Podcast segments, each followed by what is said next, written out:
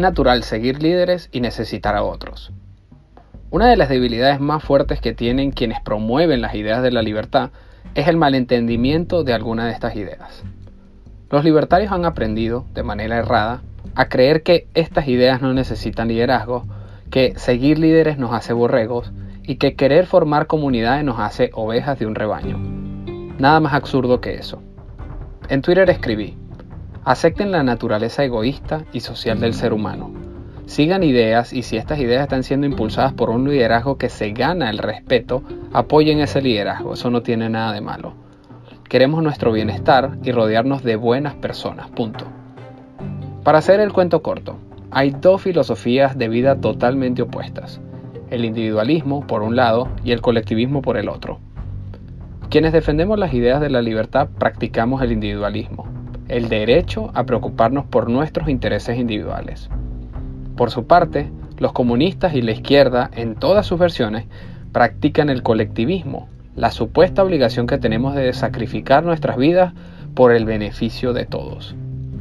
Los colectivistas siempre mienten, pero los individualistas usualmente malinterpretan lo que significa el individualismo, especialmente cuando se trata del trabajo en equipo y la figura del líder.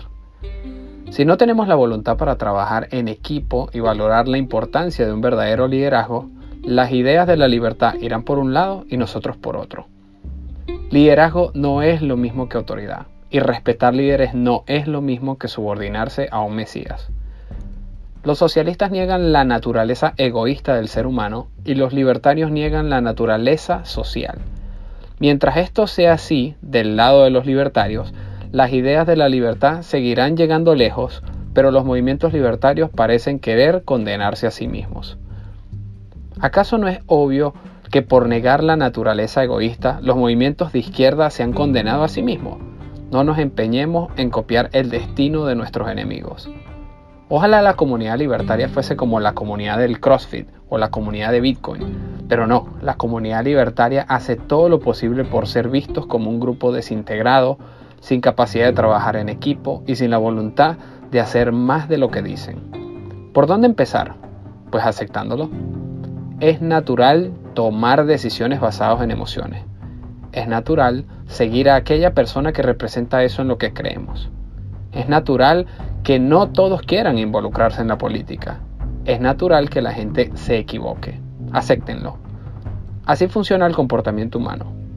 Nuestra naturaleza rige nuestras actitudes, la forma en la que nos movemos en el mundo y nos enfrentamos a la vida. Las emociones y la razón podrán tener sus encontronazos, pero ambas son naturales y necesarias dependiendo del contexto, las circunstancias y el momento. Lo mismo pasa con el trabajo individual y el trabajo en equipo. Dependen del contexto, circunstancias, momento y de los recursos disponibles. No tiene nada de macabro aceptar que necesitamos a otras personas para alcanzar nuestros objetivos individuales. ¿Quién nos hizo creer lo contrario? Las ideas de la libertad necesitan a los racionales, a los emocionales, necesitan referentes, fanáticos, necesitan a los que se comprometen con ellas y a los que no están tan comprometidos. Decimos que son buenas para nuestra naturaleza. Bueno, todo eso es parte de ella. Hay que reconocer la naturaleza egoísta y la naturaleza social del ser humano, más aún si decimos que las ideas de la libertad son propias de la naturaleza del ser humano. Es natural que queramos nuestro bienestar individual y es natural que queramos socializar. Somos así. En el afán por lograr nuestro bienestar individual, haremos unas cosas solos y haremos otras en equipo. Usaremos a unas personas como referentes y también seremos los referentes de otros. Aprenderemos de quienes definitivamente son líderes y también tendremos la oportunidad de ser uno de ellos. Así se desenvuelve la vida de quienes quieren vivirla a plenitud y conscientemente. Si un movimiento libertario acuerda tener una estructura con liderazgos, esos que llevarán al movimiento a alcanzar los objetivos en común que tenemos todos, hay que aplaudirlos. Los liderazgos, para las ideas, son un medio de transporte de estas, las hacen llegar más lejos.